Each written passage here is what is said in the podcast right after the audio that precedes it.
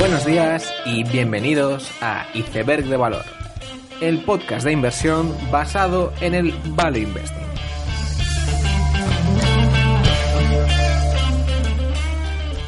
Bienvenidos los seguidores de Advalor y Beltrán Parajes. Bienvenidos a Iceberg de Valor. Esta semana publico mi segunda conversación que tuve la ocasión de hacer en Madrid y fue con Beltrán Parajes de Advalor.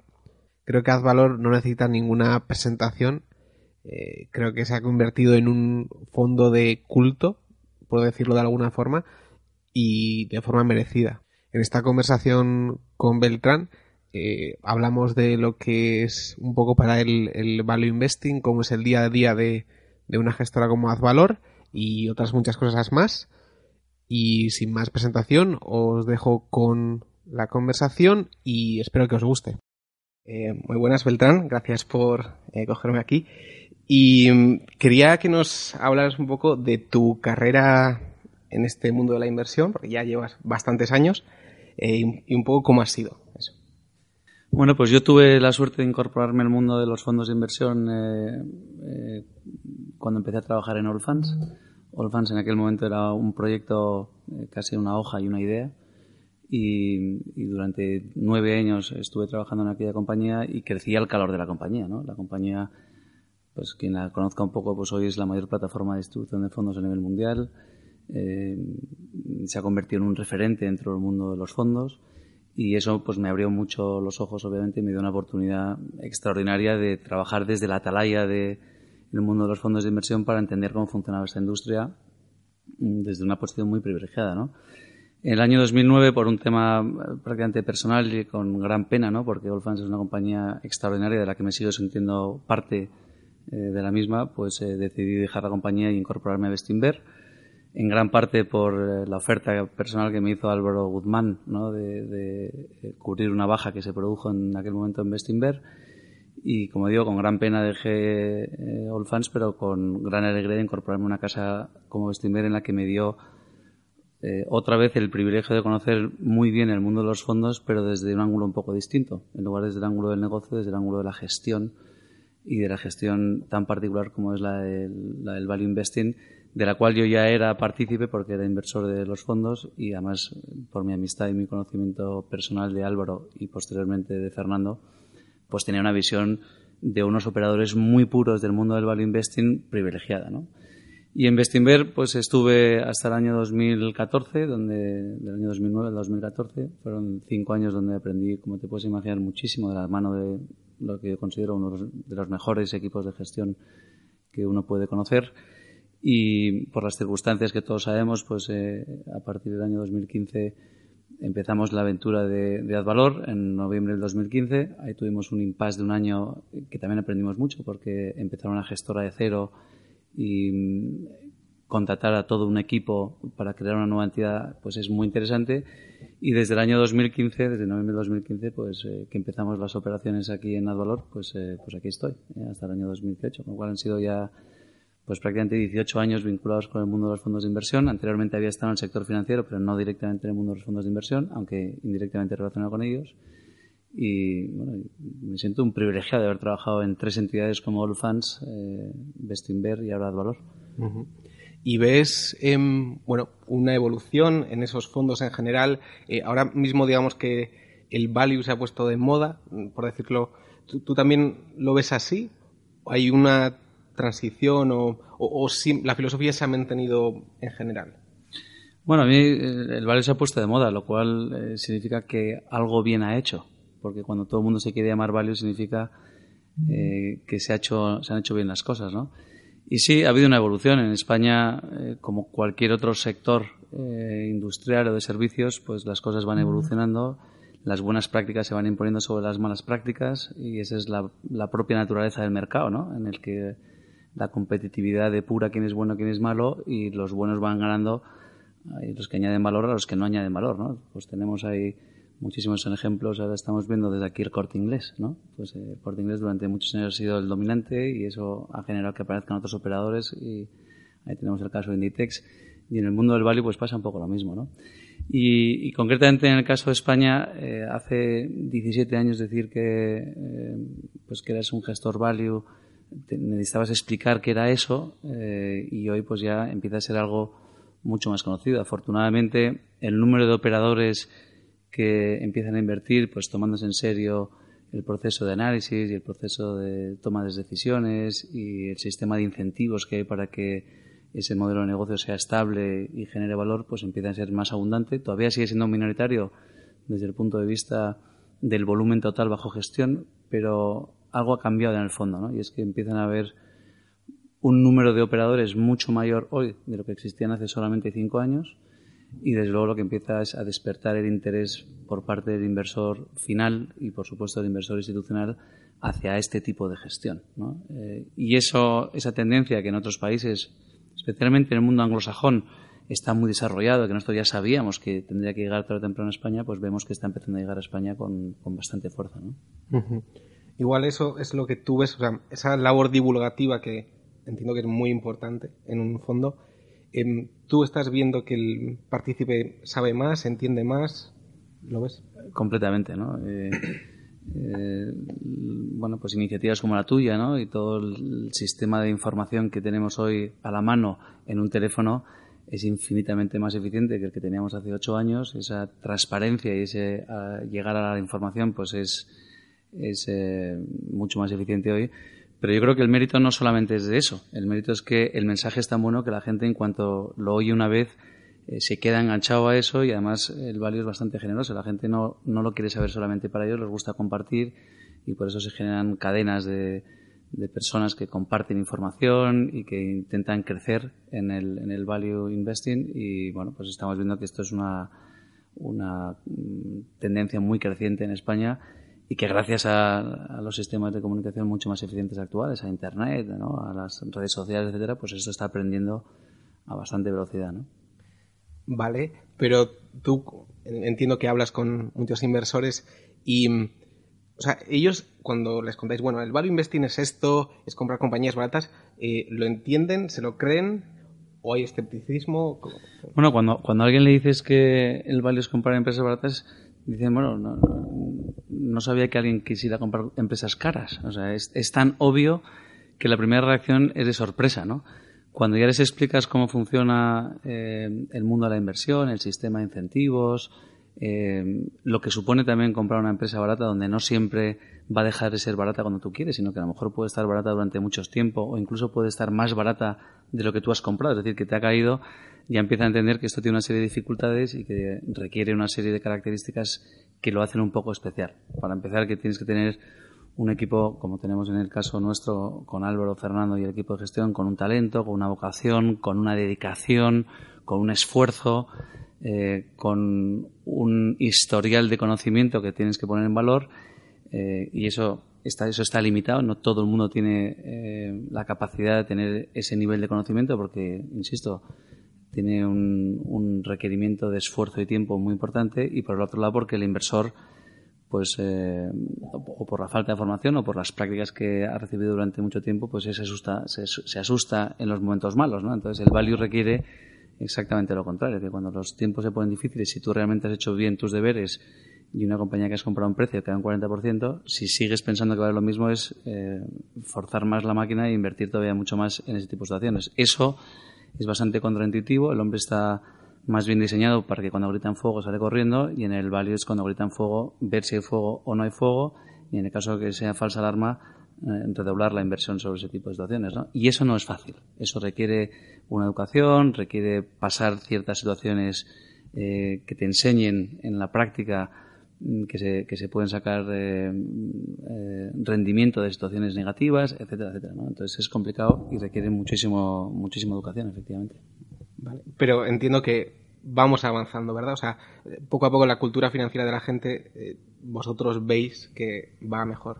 Sí, yo creo que si se, al, al, inversor se le dice la verdad, se le ponen casos históricos, se es transparente, eh, si es un poco didáctico, etcétera, el, inversor lo acaba eh, adquiriendo de una forma fantástica. Pero es verdad que por la propia naturaleza de lo que somos nosotros y de lo que se exige para ser un buen inversor válido por fundamentales, pues eh, todavía sigue siendo un mercado minorista.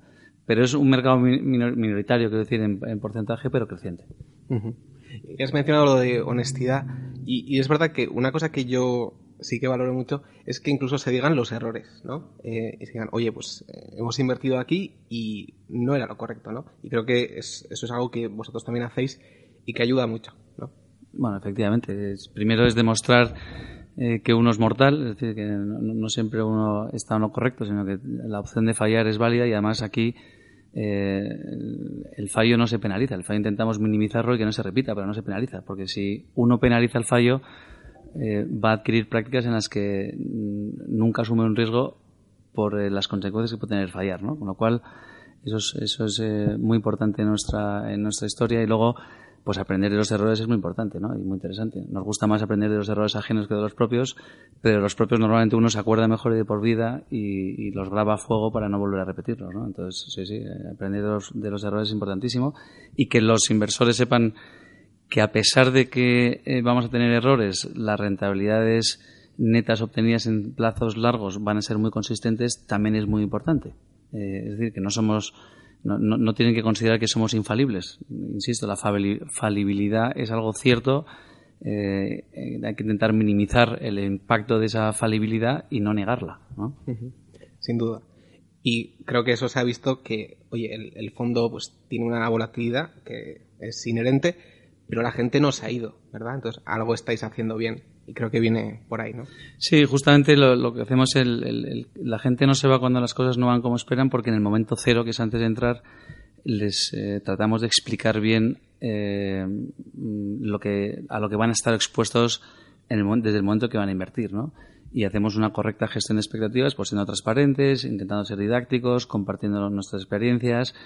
También ellos saben que tenemos un sistema de incentivos muy alineado con ellos, porque todo nuestro patrimonio está invertido en el mismo fondo eh, en el que ellos van a invertir, con lo cual saben que nuestro interés, además de que a ellos les vaya bien, es que nuestro, es nuestro propio interés. Eh, con lo cual, no solamente es porque seamos eh, honestos, sino que tenemos un sistema mm, alineado con sus propios intereses. ¿no? Y además creo yo que, mm, bueno, tú que conoces a Álvaro de ya algunos años, igual es uno de los gestores que mejores capacidades comunicativas tiene, de alguna forma. ¿Crees que es así? Bueno, tú has trabajado muchos años, yo creo que hay una leyenda de, Álvaro Guzmán de que es un tío muy bueno, esto le gusta mucho. Eh, es, bueno, después de tantos años, ¿qué imagen tienes tú de, Álvaro? Bueno, pues que te voy a contar, ¿no? Aparte de, lo que tú dices, pues luego encima le conozco personalmente, es una persona que se puede confiar absolutamente en lo personal, no solamente en lo profesional, y tiene un don innato de comunicación eh, porque está absolutamente convencido de lo que hace, porque es un gran trabajador y tiene muchísima información y la sabe transmitir eh, perfectamente y luego porque si no hiciera lo que hace en Valor lo haría a título personal exactamente igual, con lo cual lo único que hace es reflejar lo que haría a título personal. Y aquí, aprovechando que me haces esta pregunta, también reclamar que, la persona que acompaña a Álvaro en la toma de decisiones y en la gestión, que es Fernando Bernat, es un comunicador impresionante también. Eh, y que nosotros internamente lo tenemos también cualificado eh, desde el punto de vista de comunicación y de conocimiento como Álvaro. Quizá eh, externamente no se prodiga tanto como Álvaro, pero eso es algo que esperamos que, se vaya reduciendo, digamos, y que se vaya acercando en, esa, en esas horas de comunicación que Álvaro tiene, porque la realidad es que también Fernando pues transmite una confianza y un conocimiento pues muy parecido al que nos transmite Álvaro. tenemos ahí afortunadamente dos bazas, y no solamente una, tenemos dos bazas impresionantes y, súper sólidas, ¿no? Sí, y por otro lado, lo que decía Álvaro es que el que el fondo baje o suba tampoco le pone nervioso, pero que realmente la gente, ostras, que saque dinero, que eso es lo que realmente a él eh, le pone nervioso, ¿no? Entonces, de ahí la importancia de, tu labor. bueno, la, labor mía, la labor de todos, ¿no? Ellos siempre lo achacan al equipo de relación con inversores. Yo digo que ellos son parte del equipo de relación con inversores, que Antonio San José en su labor de comunicación es parte del equipo de relación con inversores, que la persona que está en el middle office, en el back office, en la parte de cumplimiento normativo, es parte del equipo de relación con inversores, porque al final el inversor lo que percibe es una forma de hacer las cosas en todas las áreas funcionales de la compañía y que son consistentes y congruentes con lo que escuchan normalmente, que es la parte de gestión, ¿no? Y efectivamente, por eso incidimos tanto en que mm, puede que el 50% del resultado de una inversión en ad valor dependa de la actitud del inversor porque si, como tú bien dices, cuando los mercados no eh, reconocen el valor de las compras y de las compañías que hemos comprado, eh, cuando queremos, eh, el inversor se va, entonces no podemos seguir invirtiendo en esas compañías. Tendremos que venderlas, consolidar una pérdida o dejar de tener un beneficio y eso sería muy perjudicial para todo el mundo, ¿no? Y tenemos además la confianza de que en la, praxeología, en la historia de, de, nuestra actividad, pues hemos tenido varias pruebas de ello, ¿no? fue muy gratificante el 24 de junio del año 2015, ¿no? cuando sorpresivamente salió la votación de Brexit, en el que nosotros no teníamos una opinión establecida de si podía haber Brexit o no podía haber Brexit. En el caso de que hubiera Brexit, cuál era la consecuencia en los mercados de capitales. No habíamos hecho una nota de cuál era nuestra visión al respecto de ese tema. Eh, pues eh, el mercado se llevó un gran susto, los mercados europeos cayeron con bastante fuerza, el mercado español cayó con muchísimo más fuerza, porque además teníamos elecciones en España eh, dos días después, el domingo, y esto se supo el viernes. Y la reacción de la base de datos de Advalor fue que, sin nosotros mandarles ninguna comunicación, porque nos empeñamos en comprar las nuevas oportunidades que encontramos después de esas caídas del 15-20% en muchas compañías, era que en lugar de llamar a la gente preocupada, lo que tuvimos fueron muchísimas llamadas para volver a invertir. De hecho, en la semana posterior al Brexit tuvimos unos 80-85 millones de euros de nuevas aportaciones y compras en los fondos de Advalor eh, sin haber hecho nosotros nada para que eso ocurriera. Fue una reacción natural y la deducción era clara, ¿no? Y es que todos los inversores que vienen aquí pues estaban bien informados que cuando el mercado se pone nervioso por cosas que no tienen nada que ver con la evolución del valor de los negocios es mejor oportunidad para comprar, ¿no? Y ellos lo entendieron eh, en el momento del Brexit, ¿no? Nosotros decíamos siempre, oye, mira, nos ha ido muy bien del mes de enero al mes de, de marzo, perdón, ha dicho 2015, me refiero al 2016, hemos subido prácticamente el valor liquidativo un 50%. Ahora es momento de rotar la cartera, tenemos que encontrar los sustitutos de, las compañías que sustituyen a las que han, sustituyen a las que han subido mucho. Eh, bueno, vamos a tomarlo con calma hasta que encontremos eh, una cartera que nos dé tanta garantía como la que acabamos de vender. Teníamos un 25% en caja, ¿no?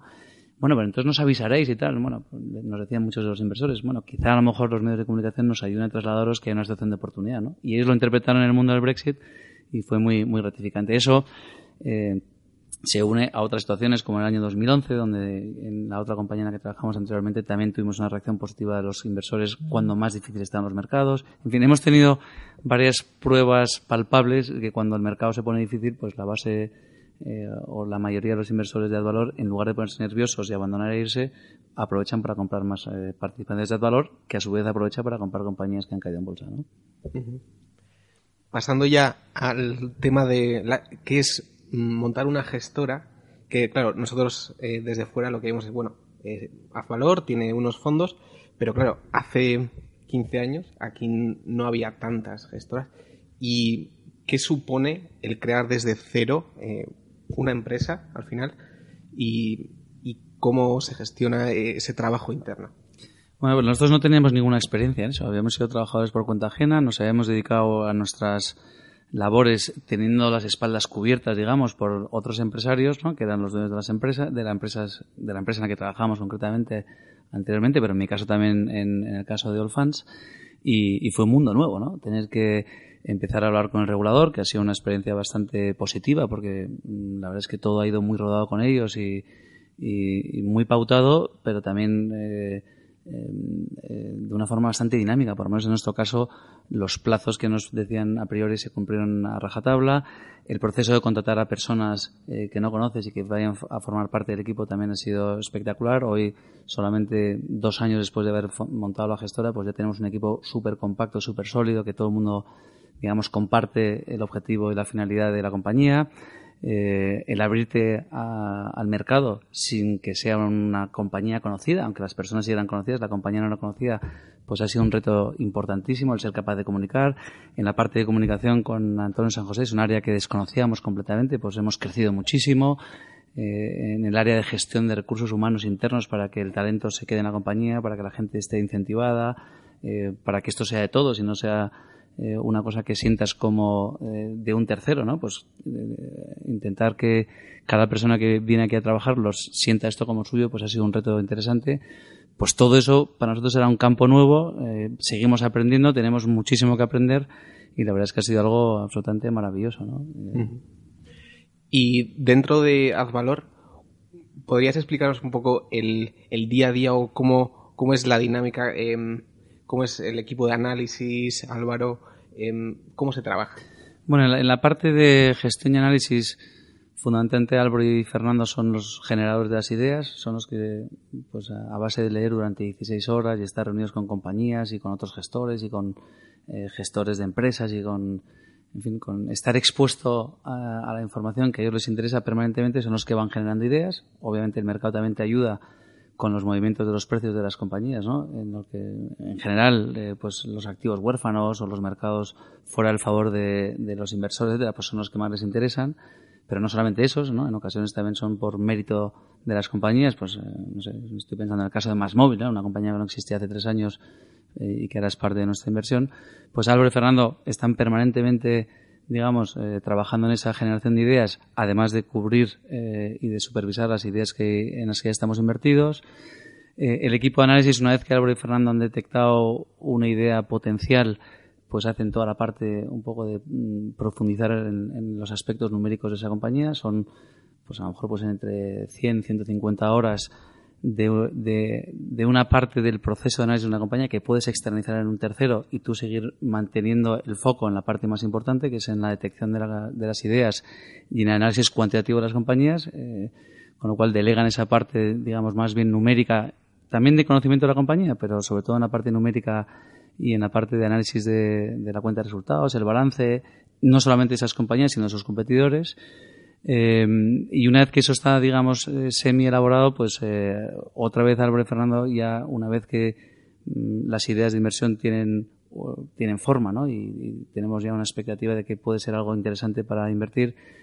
Álvaro y Fernando mm, se vuelven a involucrar en el aspecto cualitativo de la compañía, ya te sientas ya con el management de la compañía, con competidores, con consultores, empiezas a hacer el proceso que llamamos 360 a esa compañía y al cabo de ese proceso eh, pues eh, se termina en una valoración eh, propia nuestra de cuánto creemos que vale esa compañía con un precio razonable, al precio al que alguien con conocimiento de causa y siendo un operador compraría con un precio razonable y, y bueno, ahí es donde se toma la decisión de si hay un mejor coste de oportunidad y no se invierte o si este es uno de los mejores costes de oportunidad que tenemos invertimos. Ahí empieza ya el proceso de toma de decisión de invertir y determinar qué porcentaje de la cartera eh, se, se, invierte en cada una de las compañías. ¿no? Esa, es, esa es la parte, digamos, del equipo de gestión, que son muchísimas horas de trabajo, muchísimas horas de investigación, muchísimas horas dedicadas a acercarse a la compañía de forma directa, de forma indirecta. En fin, es muy meticuloso, muy, muy exigente y, y Álvaro y Fernando y el equipo de análisis pues dedican todo su tiempo a eso. Y, luego el resto de la compañía, pues la parte operativa, la parte de cumplimiento garantiza que todo lo que hagamos eh, pues eh, esté dentro de la ley y, y, funcione correctamente. La parte de ejecución que es el siguiente paso, digamos, a la decisión del equipo de gestión de invertir o no, también es muy importante y que no quitan ni un solo minuto al Álvaro Fernando porque está delegado en un, equipo que se dedica expresamente a ello.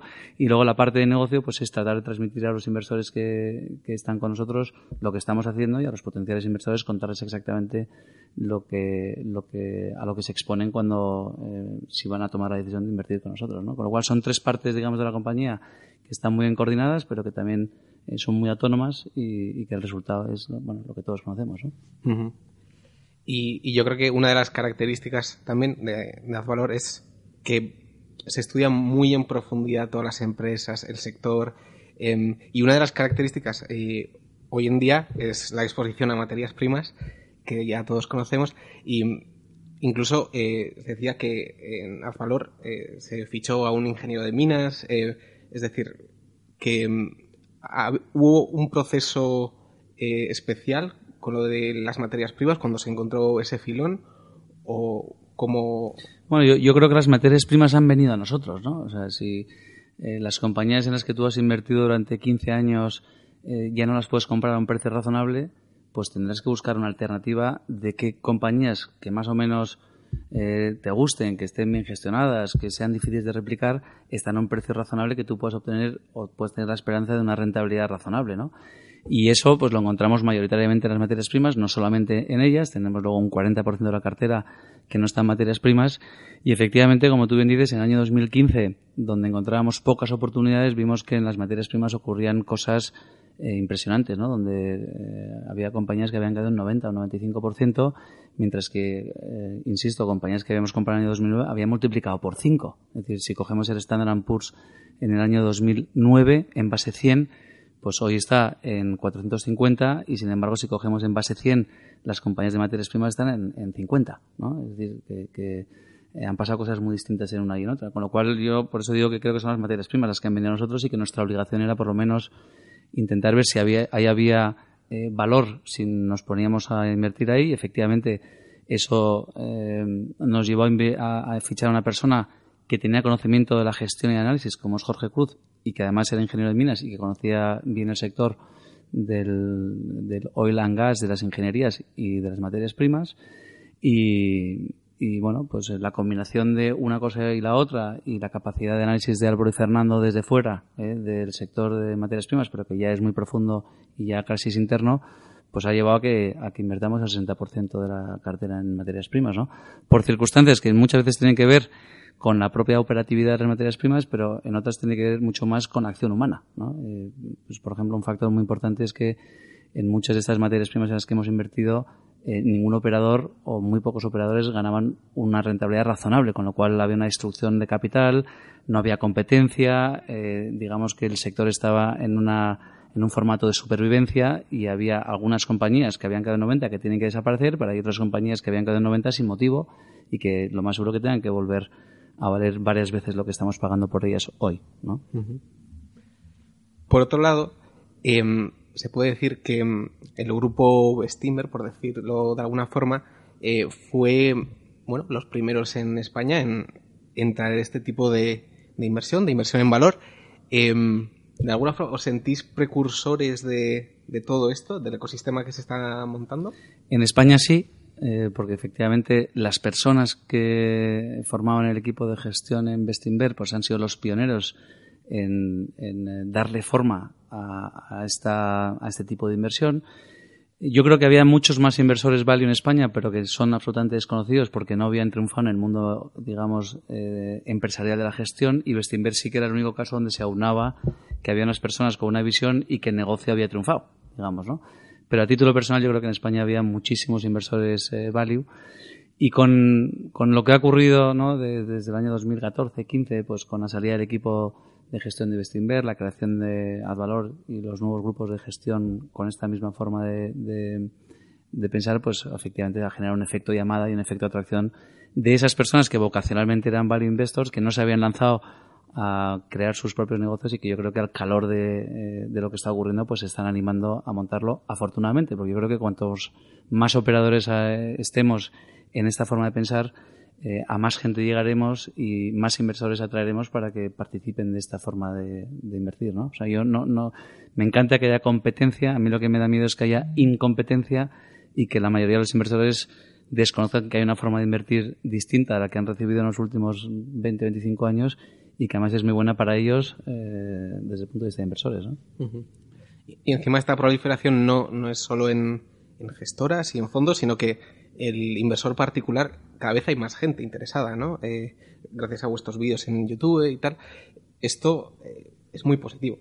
Eh, es muy positivo, pero los números, eh, unos crían la fama y otros cardan la lana, ¿no? Los números todavía siguen siendo muy, muy minoritarios. En España hay 10,5 millones de inversores en fondos de inversión y que estén en este tipo de gestores, yo calculo que no hay más de 65.000 inversores. Estamos hablando que es un porcentaje muy bajo del total pero como dije anteriormente es un porcentaje que va creciendo, eh, que genera mucha afiliación, que pocos, pocos de los inversores que entran en esto lo abandonan al cabo del tiempo, sino que normalmente se quedan durante mucho tiempo y que hay un efecto de llamada, eso está claro. ¿eh? Y no sé si es bueno o es malo, me imagino que desde luego es bueno para el inversor que entra en ese tipo de, de rutinas de inversión, ¿no? Pero, eh, y para nosotros que somos los operadores y tenemos, digamos, la posibilidad de tener un mayor número de inversores con una garantía de tener un capital permanente, que es lo que nos hace falta para poder desarrollar nuestra estrategia de inversión. Sí. Y para finalizar, eh, me gustaría que, bueno, después de todos estos años eh, invirtiendo, eh, dieras algún consejo a esos inversores particulares que están empezando y después de ver a inversores buenísimos, alguna recomendación de, de estudiar mucho o Bueno, pues que, le dediquen el mismo tiempo que le dedican a comprar un móvil o un coche a decir dónde invierten. ¿eh? Muchas veces le dedicamos a aspectos de la vida que creemos que son muy importantes muchísimo tiempo para tomar una decisión racional y luego a la hora de invertir pues invertimos muy alegremente porque no sé porque te ha venido a ver un conocido porque tienes un primo pues que le dedican un poquito un poquito de tiempo que se informen un poco de a quién ha ido bien en la historia haciendo qué cosas y que simplemente copien a quien ha ido bien, punto. ¿eh? Y si no son capaces de hacerlos ellos personalmente, pues que busquen que eh, personas o que entidades lo puedan hacer por ellos con una cierta garantía, ¿no?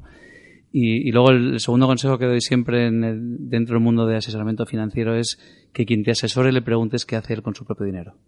aquí hay un, un, un punto de partida fundamental que es el sistema de incentivos y yo me fío siempre de hacer alguien con o algo con alguien que el, resultado de lo que me recomienda a mí también le afecte a él en la misma medida que me afecta a mí. Es decir, que tenga lo que llaman los ingleses skin on the game, que haya una alineación de intereses y que si yo pierdo, él pierda conmigo y si él gana, yo gane con él. A nosotros nos gusta invertir siempre con compañías donde quien gestiona la compañía se la juegue tanto o más como nosotros al final buscáis lo, mismo que, o sea, buscáis vosotros en las compañías, lo mismo que busquen los inversores. Efectivamente. O sea, yo al inversor le diría lo mismo que nos aplicamos nosotros cuando invertimos en una compañía. Oye, estudia, investiga por qué esa compañía va a ser buena, investiga por qué esa inversión va a ser buena y asegúrate que el sistema de incentivos de quien te recomienda hacer algo eh, está alineado con los tuyos, ¿no? Con, con los intereses tuyos, vamos. Bueno, pues muchas gracias, Beltrán y ha sido un placer. Pues un millón de gracias a ti, mucha suerte en tu iniciativa y, gracias por contar con nosotros. Y aquí termina la conversación con Beltrán. Eh, fue un placer hablar con él. Estoy muy agradecido de poder estar en Castellana 110. Y espero que os haya gustado. Eh, dadle a like en Ivos, en YouTube, como siempre. Eh, nos vemos la siguiente semana. Y ya sabéis, seguid aprendiendo.